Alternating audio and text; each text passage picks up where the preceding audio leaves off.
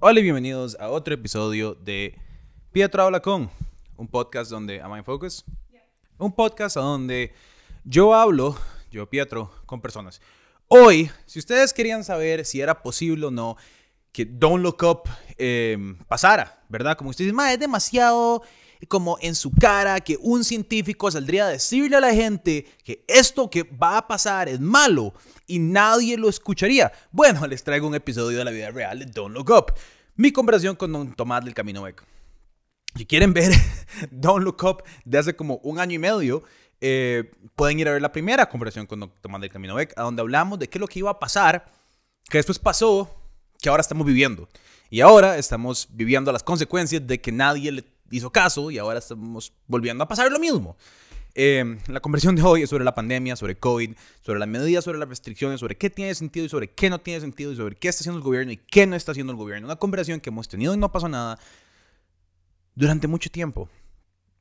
Porque la ciencia está ahí y la ciencia existe, pero nadie la está utilizando. Hace mucho tiempo el gobierno continúa usando medidas que son ineficientes o simplemente fuera de lugar. Por ejemplo, lavarse las manos antes de entrar a un restaurante, cuando sabemos que el COVID básicamente no se contagia por superficies, o tomar la temperatura cuando la mayoría de las variantes ahora no causan tanta fiebre. Y no tener, por ejemplo, al contrario, lugares bien ventilados, porque así es como se propaga el COVID hoy. En fin, la ciencia la información, las proyecciones, todas son mucho mejor explicadas por Don Tomás del Camino Beck que yo. Y por eso es que traemos a gente a hablar que sabe lo que está hablando, así no tienen que tomar mi palabra por lo que decimos. Como siempre, todo lo que decimos en No pasa nada, verifiquen ustedes, busquen más evidencia, vean otros estudios, lean la información y aprendan ustedes por ustedes mismos. Y sepan que todo lo que decimos acá es nuestra opinión y solo nuestra opinión. Y las, las personas que están hablando. Por eso es que somos independientes. Y porque somos independientes es que tienen que ir a patreon.com slash no pasa nada oficial para apoyarnos. En fin, me callo. Esta es una conversación con Don Tomás del Camino Beck. Esperamos que les guste. Muchas gracias. Pura vida. Don't look up. Or look up. Look up, look up, look up.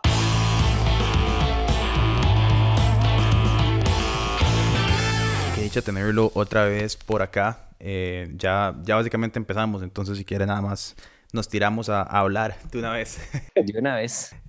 Em, bueno, Tomás, nosotros nos sentamos, pucha, hace, hace meses ya a, hablar un poco sobre em, el progreso de la pandemia y cómo iba. Y básicamente lo que quería conversar con usted hoy era ver qué, cómo ha transcurrido, cómo ve usted eh, la situación actual, em, ¿verdad?, de, del país. Yo he estado siguiéndolo como siempre en Twitter todas las actualizaciones y soy fiel seguidor de, de, todos los estudios que va poniendo. Em, y, eh, y, bueno, y hablar también de, todo un poco para arriba y para abajo. Pero, pero antes de, entrar en todo eso, tal vez em, quería preguntarle primero eh, si tal vez se podía reintroducir al rato y, alguna de la gente que, que, está hoy acá tal vez no conoce de su trabajo, de su biografía o de su historia. Entonces tal vez si nos hace un resumen cortito de, de, quién es usted. Eh, con mucho gusto. Eh, bueno, mi nombre es Tomás de Camino. yo soy, eh, en este momento soy director de la Escuela de Sistemas Inteligentes de la Universidad Senfotec. empecé, de hecho, hace como cinco meses más o menos. pero de, de formación tengo un bachillerato en biología de la Universidad de Costa Rica tengo una maestría en ciencias de la computación del, Tecnológico de Costa Rica y un doctorado en un área que se llama biología matemática. Eh, y durante ese doctorado trabajé mucho en modelos matemáticos de sistemas epidemiológicos. Entonces la biología matemática lo que hace es estudiar eh, modelos matemáticos para tratar de entender fenómenos biológicos. Epidemias es un fenómeno biológico. ¿verdad? Eh, de hecho, muchas personas lo ven inicialmente, yo creo que ya, ya ha cambiado bastante. Inicialmente era, la gente pensaba que era un fenómeno médico, digamos. Entonces le preguntaban mucho a, doctores en medicina eh, y bien, pero eh, estas personas manejan solamente la parte clínica. La parte con respecto a síntomas, virología, infectología, etcétera, etcétera. Pero una epidemia es un fenómeno poblacional. Es un fenómeno que ocurre gracias al contacto entre personas y a la dinámica de la población, en este caso la población humana. Entonces, em, todo el proceso de contagio, todo el proceso de evolución y cambios de un virus y respuestas en, en, las personas es un fenómeno poblacional que trasciende, va mucho más allá de lo que la medicina puede hacer. Entonces es ahí donde em, el análisis matemático, el análisis estadístico juega un rol muy importante en el estudio de este tipo de fenómenos. Entonces, por ejemplo, cuando, cuando vos decís, no, eh, no nos imaginábamos lo que iba a pasar, bueno, en realidad sí no nos lo imaginábamos, lo que pasa es que no nos lo imaginábamos en este tiempo, es decir, todo virus cambia, cambia, varía, ¿verdad? Genera variantes y todo virus tiende a ser, aumentar su capacidad de infectividad y disminuir su virulencia. ¿Qué quiere decir virulencia? Eh, la, capacidad de dañar al hospedero. ¿Por qué? Porque si te puedes imaginar, por ejemplo, imagínate dos personas, ¿verdad? Eh, una infectada y una no. Si el virus, solo hay dos personas en el universo. Si el virus eh, infecta a este, ¿verdad? Muy lento y mata muy rápido el hospedero, ¿qué va a pasar? Se va a morir esta persona y se va a desaparecer el virus. Entonces, por eso tiende a aumentar la infectividad y disminuir la virulencia, que es la capacidad de dañar el, hospedero. Entonces, Omicron es lo, lo, que naturalmente debía suceder, lo que no sabíamos, y en eso eh, ahí está en lo correcto, en realidad no sabíamos exactamente en qué momento estas cosas iban a ocurrir y de qué forma exacta iban a ocurrir, ¿verdad? Eso sí no lo sabíamos. Entonces sería eh, ilusorio saber es que sí, en dos años vamos a tener eh, algo como Omicron. No, para nada. No sabíamos en qué momento estas cosas iban a ocurrir. Tampoco sabíamos que que una vacuna se iba a desarrollar de una manera tan acelerada porque se desarrolló mucho más rápido que cualquier vacuna que se haya desarrollado antes. Definitivamente la vacuna nos puso en una situación bastante eh, buena, es decir, el, cambio importante en la epidemia en Costa Rica a, finales del año pasado, después de esa gran ola, ocurrió gracias al proceso de vacunación y en particular eh, y esto, lo, aunque he hecho un análisis muy preliminar, eh, los datos lo muestran, es sobre todo cuando se empezó a vacunar la población muy móvil, ¿verdad? Que estamos hablando entre, entre los 20 y los 57 años, ¿verdad? Que, que la población normalmente em, em, eh, que son productivas, ¿verdad? Que, están, que son los que trabajan, son los que se muevan más, son los que estudian. Y por tanto, eh, al empezar el proceso de vacunación de ese grupo de edades, entonces empezó a caer rápidamente empezaron a caer los números y, y, cayeron tan rápido como nunca habían caído antes. Y en las hospitalizaciones se, se, empezó a ver la curva de recuperación del sistema hospitalario. Eso, por lo menos en los datos, se empieza a ver, a diferencia de antes, que, que sí cambiaba, ¿verdad? Un poquito con las olas. Eh, en la, ya al final de la hora pasada sí se veía ya como que la recuperación del sistema hospitalario y, eso fue beneficioso. Entonces, exactamente cuándo iban a pasar las cosas es difícil de saber. Eh, qué tipo de cosas van a ocurrir, eso sí se puede eh, pensar, ¿verdad? Y es hacia eso que apunta el diseño de medidas, el análisis matemático, etcétera. No es, no es predecir el futuro, es proyectarlo, es proyectar el futuro. Y en esas proyecciones, ver los escenarios no, no solo que son probables, sino que son posibles. ¿Verdad? Porque puede haber escenarios que son probables, pero poco posibles dadas ciertas circunstancias. Eh, nos interesan los que son posibles.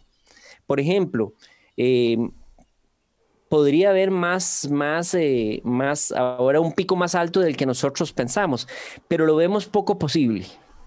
¿verdad? Entonces, eh, cuando hacemos una proyección, decimos, bueno, es que dependiendo de lo que vimos anteriormente, la forma de las olas, etcétera, yo creo que andaría más o menos en este rango. Y a partir de ahí es que uno hace modelos matemáticos y trata de proyectar, que se llama. Entonces, es importante hacer la distinción porque la gente piensa que, que, que proyectar es predecir o que un científico o una científica lo que hace es predecir.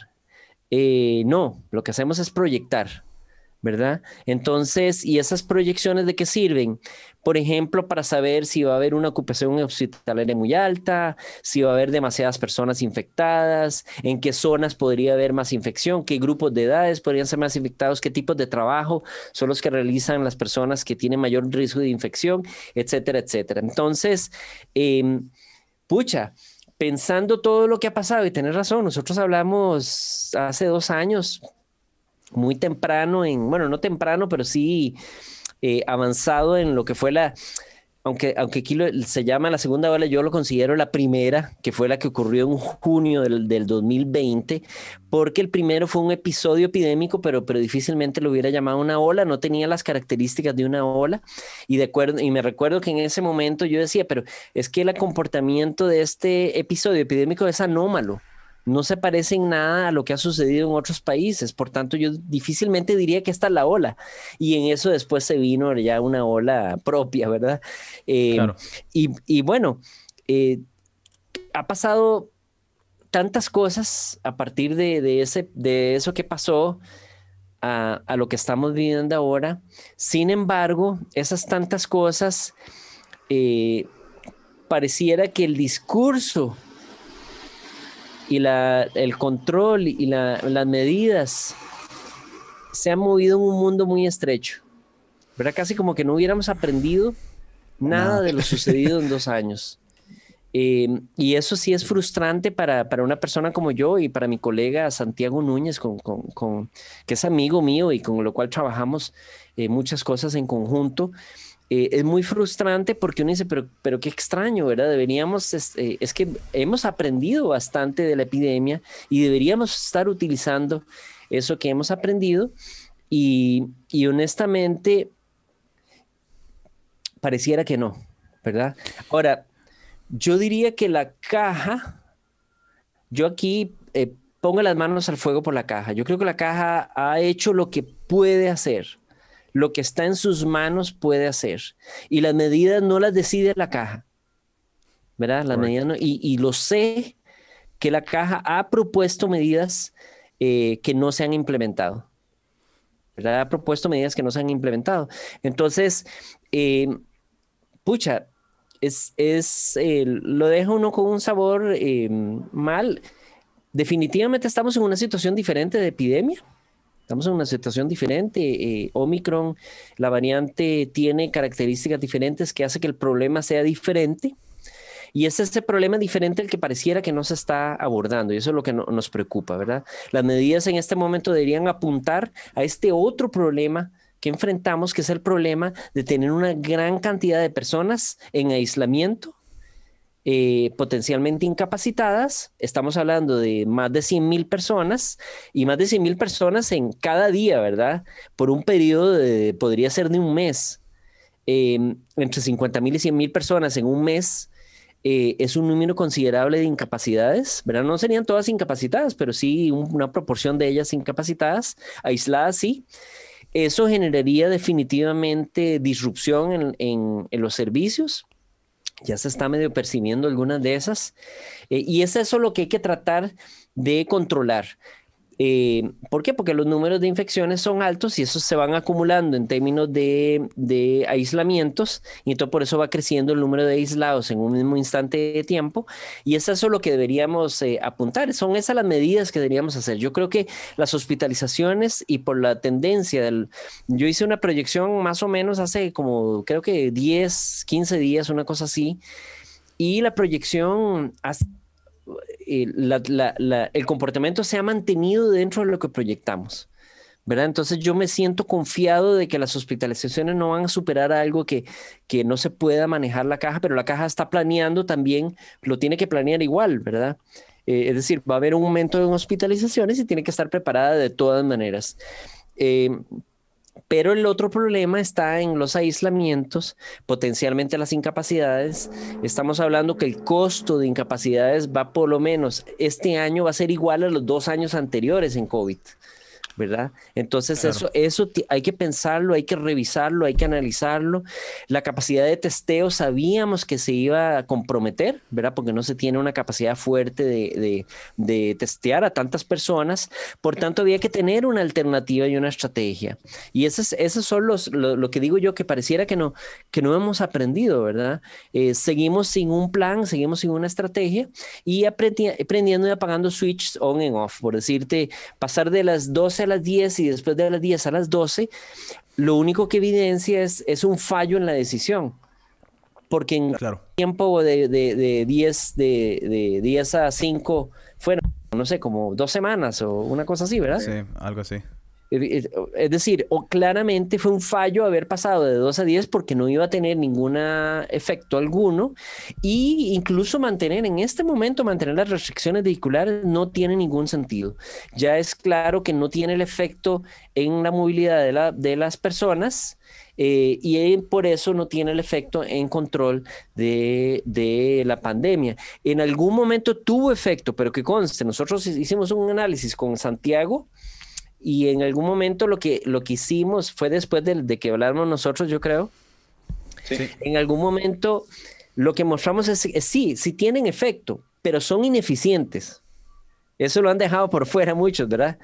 Es ineficiente. ¿Qué quiere decir ineficiente? Que el costo para el beneficio que tuvo no, no, no es eh, tan bueno. Las fines de semana parecían tener, ¿verdad? Un mejor una mejor, eh, generar una mejor situación y por eso yo creo que se, mantuvieron algún tiempo, yo creo que eso fue positivo, pero también hay que saber eh, determinar cuándo ya no es positivo, ¿verdad? O sea, cuando ya lo que tenemos que...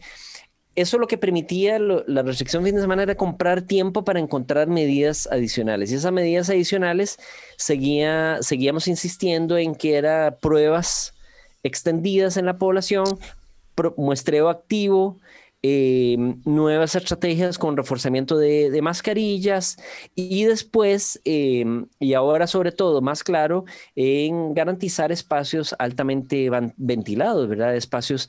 Entonces, eh, es, es, curioso que, que, bueno, que, seguimos a pesar de que es algo que hemos vivido dos años, seguimos, seguimos avanzando eh, de forma muy cortoplacista eh, y sin ningún plan eh, extenso, ¿verdad? que pueda ayudarnos a entender mejor la situación y realmente reactivar lo que, se, lo que pasó en activo. Por ejemplo, la educación inactiva por, por, en el 2020 fue falta de planeamiento.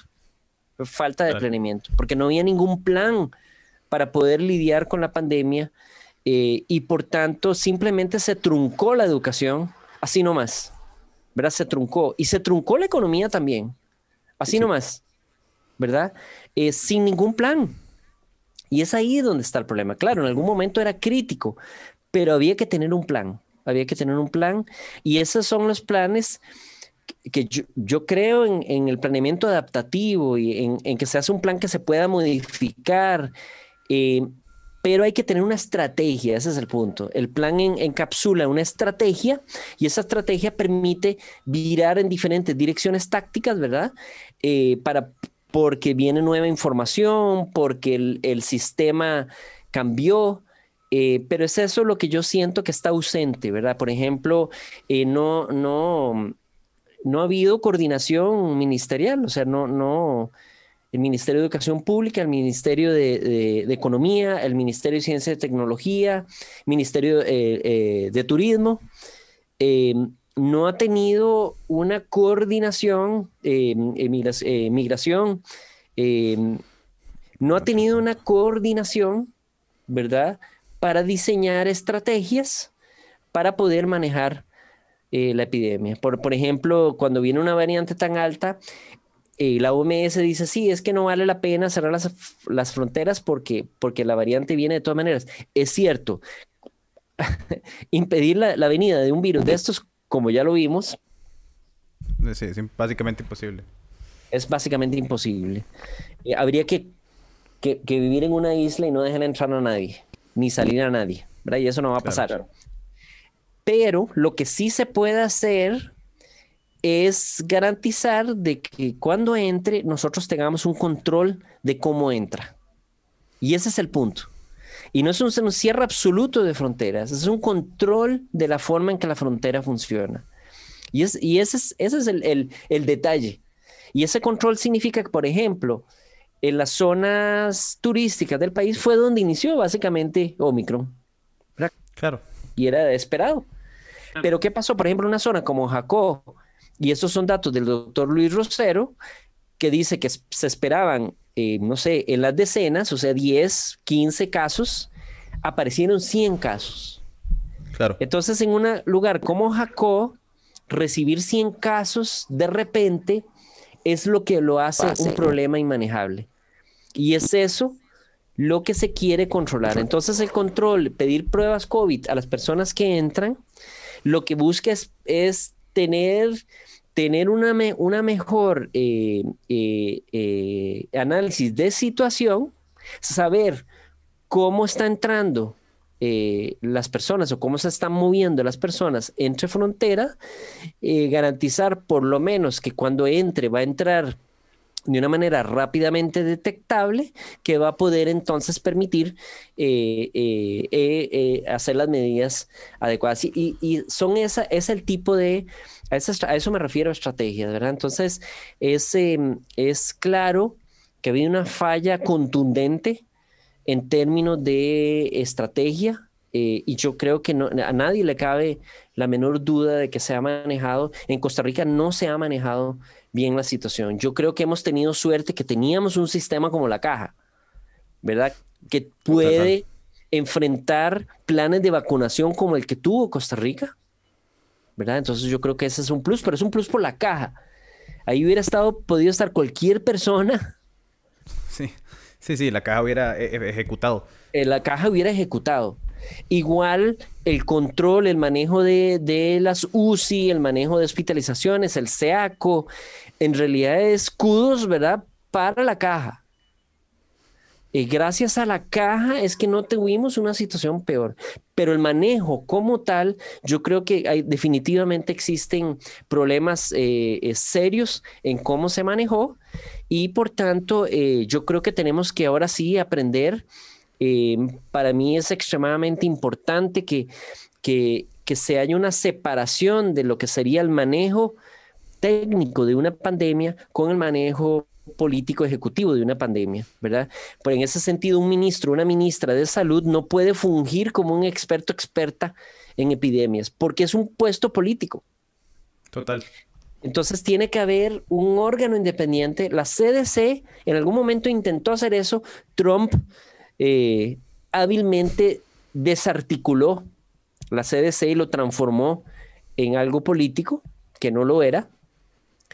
Aquí en Costa Rica podemos ir más allá de eso. Yo creo que no necesitamos eh, tener un órgano permanente, pero sí una, una especie de órgano que, que se forme en el momento de una crisis. Se supone que tenemos la Comisión Nacional de Emergencia. Sin embargo, la Comisión Nacional de Emergencia es un órgano politizado también porque son personas designadas, ¿verdad? Son personas designadas y esas designaciones son políticas. Eh, necesitamos una cosa que no tenga esa designación política que sean personas, un grupo de expertos, expertas, que puedan generar una sala de situación, que puedan generar las recomendaciones científico-técnicas adecuadas, independiente de lo que es político. Y esas científico-técnicas es incluyendo aspectos económicos, culturales, eh, de educación, eh, de salud, eh, de migración, de etcétera, etcétera, etcétera, ¿verdad? Entonces es por ahí donde yo creo que, ojalá, ¿verdad? En, ya, que, ya que va a haber un cambio, eh, definitivamente va a haber un cambio en, en, la ruta del país porque vienen las elecciones pronto, esto hay que pensarlo seriamente porque no va a ser la última pandemia y COVID no se ha ido tampoco. Eh, entonces tenemos que definitivamente pensar en algo. Y, y perdona, mira, me chorría una hablada de yo no sé cuánto, ¿verdad? todo bien, todo bien. No, no, tiene que ser una... Yo me imagino que tiene que ser una, una posición sumamente frustrante. Eh, a ver, si uno como espectador o comentarista o analista externo de un nivel de, de periodismo, digamos, por lo menos, se frustra y se vuelve loco. Eh, no me puedo imaginar lo que es tener los datos, ¿verdad? Porque algo que yo siempre he como pensado, he dicho, bueno, mira, nosotros, a ver, yo no soy ni lo más cercano a matemático, más, me quedé en mate todo, todo el cole, pero, pero... pero eso te apuesto que no es problema tuyo, sino problema del sistema. posiblemente, pero, eh, pero, pero el, el, el, yo decía, a ver, nosotros tenemos una tendencia, que siempre ha sido, ver lo que está pasando en Estados Unidos y Estados Unidos ve lo que pasa en Israel, por ejemplo, y vamos escalonados. Y todo lo que pasa en Israel llega a Estados Unidos y todo lo que pasa en Estados Unidos pasa en Costa Rica. Es, es una secuencia de eventos que no, no, ¿verdad? No, no hay que ser...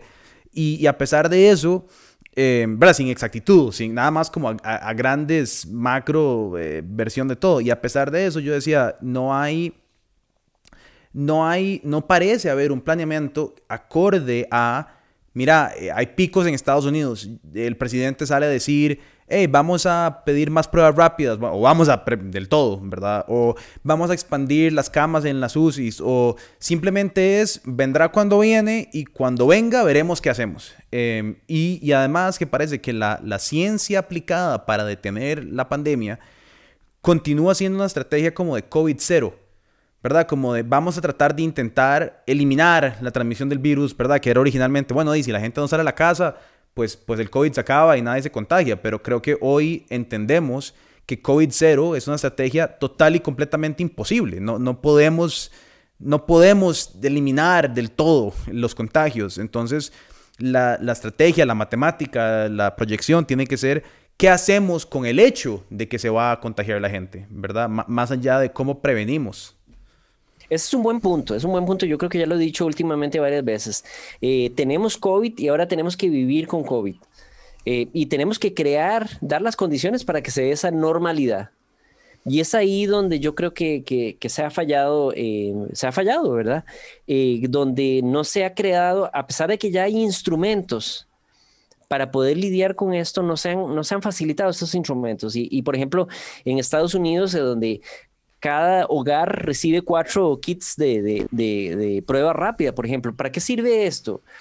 Eh, sirve para eh, que los ciudadanos y ciudadanas sí nos tenemos que involucrar en la situación, pero entonces para crear una cultura de eh, donde la prueba se descentraliza y existe una, una, nosotros, los individuos, que somos bueno, tenemos un, una, un, operamos en una sociedad, eh, podamos tener la capacidad de tomar también decisiones de riesgo y eh, agilizar el proceso que es imposible cuando empieza a escalar, ¿verdad? Cuando la escala humana se hace tan grande, se hace imposible hacerlo de manera centralizada. Y eso es lo que es la frustración, que en este momento se llega a ese punto donde es imposible hacerlo centralizado. Es que es imposible hacerlo centralizado. Entonces, por eso, eh, la insistencia, por ejemplo, las pruebas rápidas de, Santiago y yo desde el inicio de la pandemia, eh, tiene que ver con eso, donde si la, si la escala de la, de la contagio y del número de personas contagiadas es tanto, no se puede centralizar. Entonces hay que buscar formas de que la, la ciudadanía tenga las herramientas para que participe en el proceso. Eso nunca se hizo y, estamos tarde. Entonces, pruebas rápidas se han importado, creo que solo 1500, que no sé para qué serán, ¿verdad? Que van a tener una aplicación específica ya, mm, pero definitivamente no es para ayudar en, en, en el en control de la, de la epidemia. Y eso hubiera ayudado, hubiera, hubiera aliviado eh, esto si lo hubiéramos introducido. Es más, la misma OCR había desarrollado una prueba interesantísima, ¿verdad? Eh, que solo requería un, un proceso final de validación imagínense qué, interesante que, que, nosotros hubiéramos en Costa Rica hubiéramos tenido esa solución, en este momento estaríamos utilizando este tipo de pruebas eh, y nos hubiera ayudado a, eh, cuando entramos a esta nueva fase, estar preparado. Y esta nueva fase necesita de ese tipo de, de pruebas descentralizadas, descentralizadas y herramientas descentralizadas. Entonces, por ejemplo, el uso de mascarillas. Que no es decir nada más, use mascarilla. No, es que el uso de mascarilla tiene una evolución también. Entonces todos empezamos con mascarillas quirúrgicas probablemente, ¿verdad? Porque eran, en ese momento nadie fabricaba mascarillas, porque... Sí, ¿para qué? Sí. Entonces empezamos con mascarillas quirúrgicas, eh, rápidamente lo transformamos en un vestible, Es decir, ya es parte, así como me pongo la camisa, el pantalón, cuando salgo, eh, me llevo la mascarilla. Eh, empezamos a adaptarlo, ¿verdad? Entonces nos fuimos por las mascarillas de tela u otros materiales que vistieran, ¿verdad? Que fueran parte, incluso negros o combinados con la ropa o, o con dibujos y todo bien. Pero eh, empezamos a perder el efecto que tenía la mascarilla, ¿verdad? En ese proceso, porque cada vez fuimos más laxos, ¿verdad? Empezamos con tres telas y ahora terminamos con, con media tela casi, ¿verdad? Una cosa así. Eh, entonces, el momento era que hay que hacer un reforzamiento del uso de mascarilla, movernos a mascarillas, ya que, ya que la estamos vistiendo y que no nos es difícil pensar en una mascarilla, era fácil decir, ok, eh, introduzcamos una forma muy barata de la KN95 y de la N95 y otras que son de muy efectivas, eh, subvencionado, ¿verdad? Por ejemplo, cada persona que se vacunara se les regala unas cuantas mascarillas eh, para que empezara a insertar entonces, garantizar que las personas, un porcentaje grande de la población empiece a usar mascarillas de mejor calidad. Y eso nos hubiera ayudado ahora en este momento, ¿verdad? Eh, reinsertando el uso de mascarilla, pero no ha habido ninguna política ni movimiento de eso. Pero No ha habido ninguna. He visto algunas recomendaciones que mejor use mascarillas tales y no de tela, y, pero, pero eso no es suficiente, eso no activa, eso no modifica el comportamiento de las personas, ¿verdad? Eh, entonces, esas son las grandes fallas, ¿verdad? Esas son las grandes fallas, que no hay una estrategia y no hay una forma de, ahora sí, trasladar con herramientas a la población para descentralizar un poco el proceso de control. Entonces, por ejemplo, lo mismo con, con los aforos. El aforo no puede ser dictaminado arbitrariamente, decir 50%, 100%. Eso no tiene ningún fundamento científico técnico en este momento. ¿Verdad? Que, ¿Cómo tiene que ser? Basado en eh, aire exhalado de unas personas en un espacio interno. Para eso hay sensores que no son caros, de hecho, que se pueden utilizar para hacer esas mediciones y que los locales debería haber un incentivo, un estímulo para que los locales eh, en espacios interiores mejoraran la ventilación y tuvieron una forma de medirlo para decir, mira, con poner tres ventiladores así, así, así, resulta que aumento el movimiento de aires exhalados en un 50%. Fantástico, check, ¿verdad? O esto que, recién se está aprobando, ¿verdad? Que es el uso de espacios externos. ¿verdad? Que esto, esto, debió haber sido una oportunidad para decir, ok, que, que, que el, lo comercial empiece a invadir espacios exteriores, espacios exteriores que no tienen uso en este momento. ¿Verdad? Que son ni siquiera aceras bien construidas, que son espacios que no se usan. Entonces debió haberse, pucha, qué interesante aprovechar esta estrategia para que la gente empiece a utilizar espacios exteriores. Otra oportunidad perdida, movilidad. Que las personas, si pueden movilizarse en otro medio, por ejemplo, bicicletas o caminando, dar y empezar a construir la infraestructura. Infraestructura no es pintar calles, es, crear las estructuras necesarias para que las personas vean como una opción movilizarse en eh, caminando o en bicicleta, por ejemplo, em, que son formas eh, COVID mucho más seguras, ¿verdad? Porque son al aire libre, no, no, no son, impiden aglomeraciones en buses, impide contacto, muchos contactos con otras personas. Sí, no, es que casi que parece como que hay, hay un fallo en, en, en entendimiento de ciencia actualizada que parece que hay en conversatorios alrededor del mundo, en, ¿verdad? Por ejemplo, lo, lo, de, lo de los espacios exteriores, eso es algo que eh, en Estados Unidos plenamente ha estado en uso desde mitad o finales del 2020, casi. O sea, yo me acuerdo ir a Nueva York y ver la ciudad transformada, transformada para, para espacios de exteriores, ¿verdad? Eh, eh, y entonces uno dice, dos años después, ¿verdad? o un año y medio después, que no se apliquen estas medidas eh, y, lo mismo de la ventilación, lo mismo de las máscaras. O sea, yo, por ejemplo, yo cada rato veo personas... Eh, eh las cámaras, las cámaras debieron haber también propuesto. también. no propusieron. Las cámaras debieron haber insistido, el turismo debió haber tenido propuestas. y, yo creo que es un problema de, comunicación, comunicación de ciencia, ¿verdad? De, de, de, datos, de información. O sea, yo veo a cada rato... Puede ser que, que tenemos una visión muy proteccionista de todo, ¿verdad? Y no una visión de, de propositiva, ¿verdad? De proponer para cambiar, sino una, una visión de proteger para quedarnos igual. Claro. Entonces yo creo que de ahí nace eso de que los grupos, los gremios, los sectores, lo que quieren es proteger lo que ya tenían, no posibilitar, ampliar posibilidades, buscar oportunidades ante una nueva eh, situación en el mundo, ¿verdad? Eh, por ejemplo, el mismo, bueno, busquemos cuál es el perfil de turista que queremos en el país.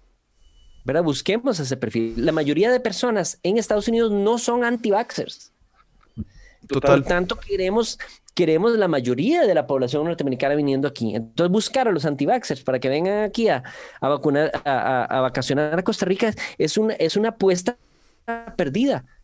Es una apuesta perdida. Es, mejor apostar a un grueso más grande de la población que es probablemente vacunada, que es, que es responsable, que es etcétera, etcétera, eh, y que no tendría ningún problema en, en hacerse una prueba COVID para venir a otro país, porque son personas, a nadie, honestamente nadie, solo los anti diría yo, quiere, quiere tener COVID. Sí, total. Total. Sí, es, es, es, una cosa, a mí me parece, digamos, yo, yo, yo vivo, cada vez que manejo tengo que pasar como por dos centros de pruebas de COVID, eh, como de dos laboratorios, y a veces veo gente en el carro que va con una persona que van a ir a testear y la persona que va manejando va con una N95 la otra persona tal vez no, y las ventanas cerradas en el carro. Y entonces, ¿verdad? Es, eso para mí como que ejemplifica que estas personas no entienden que, digamos, si vas con una persona que tal vez piensas que es positivo, las ventanas del carro como mínimo deberían ir abiertas para generar ventilación para que no te enfermes en el carro donde vas. Pero es, es, es este tipo de... Y yo no culpo a la gente, yo no culpo, yo culpo a que la comunicación de, ciertas particularidades de, la pandemia que hemos evolucionado, por ejemplo, que, cada vez que entremos nos sigan presionando más sobre lavarnos las manos que sentarnos afuera, no tiene ningún sentido. Si ya sabemos que el COVID básicamente no se traspasa por contacto físico y se traspasa mucho más y no por el aire. la temperatura cuando ya no, no, no. Entonces, es, eh, tenés toda la razón. El, la gente, y eso también yo, yo, lo he insistido mucho, la gente no, no es que tenga culpa de que usa mal la máscara, es que, es que son procesos y son procesos sociales más complejos. Una epidemia es algo muy complejo, no es una cosa simple. Soluciones simples no sirven. Tiene que haber soluciones bien pensadas, articuladas, eh, el factor tiempo, el factor espacio, el factor eh, cultura. Eh, hay muchos elementos involucrados que para poner, poder tener una estrategia efectiva de control, se tienen que considerar, ¿verdad? Y se tienen que discutir y se tienen que plantear alternativas y hacer participativo también, ¿verdad? Hacer participativo a los diferentes sectores afectados para que puedan eh, aportar soluciones y discutir y negociar posibles soluciones porque eh, eh, cualquier medida, y ya, eso lo sabíamos del inicio, cualquier medida iba a tener un, un, impacto en la economía y en, en, el resto del funcionamiento de, de, un país.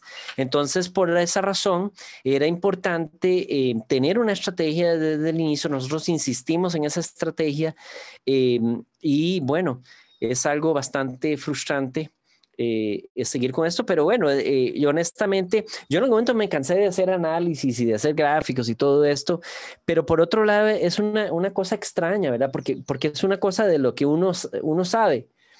Entonces es, es quedarse pasivo, eh, tampoco sentía que era lo correcto. ¿verdad? Entonces en un momento me cansé, es que ya estaba estresado de las, del asunto. Sí, claro, me tengo que imaginar. Pero después de descansar un rato, digo, pucha, es, es que es que realmente, realmente, o sea, eh, eh, si no, ¿quién? ¿Verdad? Sino cómo se agregan elementos a la discusión, cómo se agregan posibilidades, aunque sea a través de Twitter. Aunque sea a través de Twitter, ¿verdad? Eh, pero ¿cómo agrego yo elementos de discusión? Y Twitter que, encadena después en la prensa. la prensa yo creo que ha, generado ha tenido una reacción interesante y ha evolucionado con la pandemia también. eh, donde han habido eh, artículos muy bien escritos y muy bien eh, entrevistas muy buenas en diferentes medios, gracias a que ha cambiado, ¿verdad? Es una situación que no se había presentado antes y por tanto se ajustó. y bueno, yo diría eso, ¿verdad? Que hay que seguir pendientes de esto, hay que seguir analizando, hay que seguir tratando de entender qué puede suceder. definitivamente Omicron podría ser eh, hacia donde el virus va a irse moviendo o variantes como Omicron. Sin embargo, mientras el mundo no esté totalmente vacunado, va a generar problemas porque puede, puede haber variantes de repente muy agresivas que aparezcan, ¿verdad?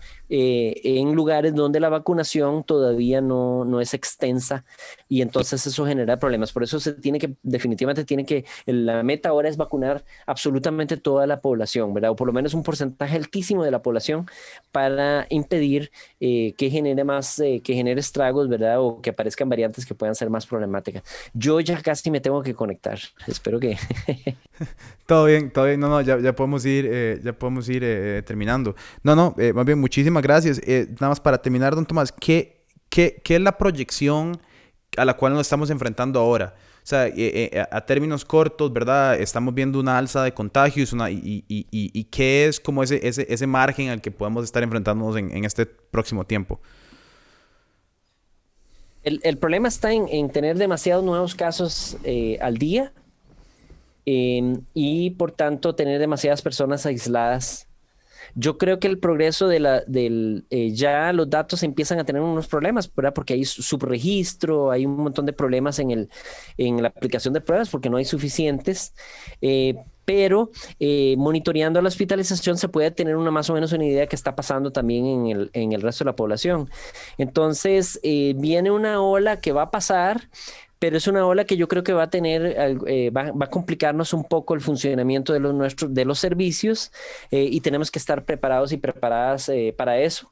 Eh, y es hacia ahí donde tenemos que apuntar ahora el, nuevo conjunto de medidas, ¿verdad? En cómo, cómo poder eh, lidiar con una posible eh, disrupción de algunos servicios y también un plan un poco más extenso de, de, cómo vamos a manejar la educación, cómo vamos a manejar una serie de sectores en, viviendo con el COVID, ¿verdad? Y eso yo creo que es un trabajo extenso que hay que, que, hay que invitar a, a, un sector amplio de la población para poder, y expertos y expertas en diferentes temas, para poder diseñar una estrategia interesante de futuro que nos pueda ayudar a, salir adelante. Yo creo que, que, que, las cosas van a mejorar definitivamente, eh, pero todavía necesitamos eh, aplicar medidas y estar trabajando con eh, lo que está sucediendo, ¿verdad? No es dejarlo ya, ah, bueno, es que ya, ya es menos, eh, menos hospitalizado, entonces listo, damos las manos. No, no, se puede, ¿verdad? No se puede porque todavía existe incertidumbre en lo que pueda suceder, ¿verdad? Todavía existe una ruta que tal vez no habíamos pensado que no conocemos y la cual nos podría llevar otra vez a problemas eh, y no estar preparados para ellos. Don Tomás, ¿cómo es la mejor manera que la gente se conecte con usted o con su información? ¿Es por Twitter? ¿Por, por dónde? Eh, ahí me pueden buscar. Eh, y eh, simplemente busquen mi nombre Tomás de Camino, me van a encontrar en Twitter y ahí me pueden contactar también. Pura vida, muchísimas gracias por su tiempo y cuando nos hablamos en, en otro tiempo, ojalá en mejores condiciones. Muchas gracias, Pietro. Pura vida. Saludos, don Tomás. Muchas gracias. Y eso fue una conversación con don Tomás del Camino MEC, que nos pudo dar un poco de tiempo sobre eh, la pandemia y qué es lo que estamos viviendo en este momento. Eh, y es algo que yo he venido hablando un montón con con Kenneth, con lo importante, con diferentes organismos, eh, criticando tal vez diferentes organismos, no, hablando con diferentes organismos, que estoy hablando con la MS, eh, del gobierno, porque di, parece como que nada bueno está pasando, ¿verdad? Y que no hay, una, no hay una ampliación o un cambio o una ejecución diferente de la pandemia, por lo menos en Costa Rica. Y yo creo que esto lo podemos ver en otros países también. Obviamente toda esta ciencia aplicada la estamos basando en Costa Rica, pero no es el único país del mundo que está actuando casi que demagógicamente sobre principios, eh, ¿verdad? Que, que ya son viejos. Y claramente, una vez más, la pandemia se ha convertido en una herramienta política o en un, instrumento político para muchas personas y creo que eso es lo que nos está evitando eh, salir adelante con un poco más de ciencia y tecnología y el resto. Eh, eh, ¿qué les digo? Sí, creo que di, ahora más que nada deberíamos de enfocarnos, estamos en época electoral, en candidatos pro ciencia, en gente pro tecnología, en gente pro diálogo político, en gente que piense que la sociedad se puede proteger, eh, ¿verdad? Por medio de involucrar a la sociedad en lugar de, ¿verdad? Pensar que todo lo puede solucionar una persona que es un superhéroe. Em, sí, sí, sí. Muchas gracias por haber visto este episodio de Pietro Blacón. Espero que em, les haya sido útil y tengan más conocimiento sobre qué putas está pasando. Como siempre, recuerden suscribirse, dejarnos una rating en Spotify, en Apple Podcasts, eh, suscribirse en YouTube si nos están viendo en YouTube. Que los podcasts se acaban, pero las noticias y la información no. Entonces que pueden ir a No pasa nada en Instagram, en Facebook, en Twitter, en TikTok, en todas las plataformas web que hay, básicamente. Nos pueden seguir. Y más importante que nada, el boletín diario No pasa nada. Se pueden suscribir a él y pueden recibir noticias todos los días con cosas como estas para que sepan cuándo hay podcasts, cuándo hay programas, cuándo hay cosas nuevas. Finalmente, que si les gusta lo que hacemos en No pasa nada, patreon.com slash no pasa nada oficial. Es la mejor forma de apoyarnos y la mejor forma de estar actualizado con cositas nuevas que van saliendo.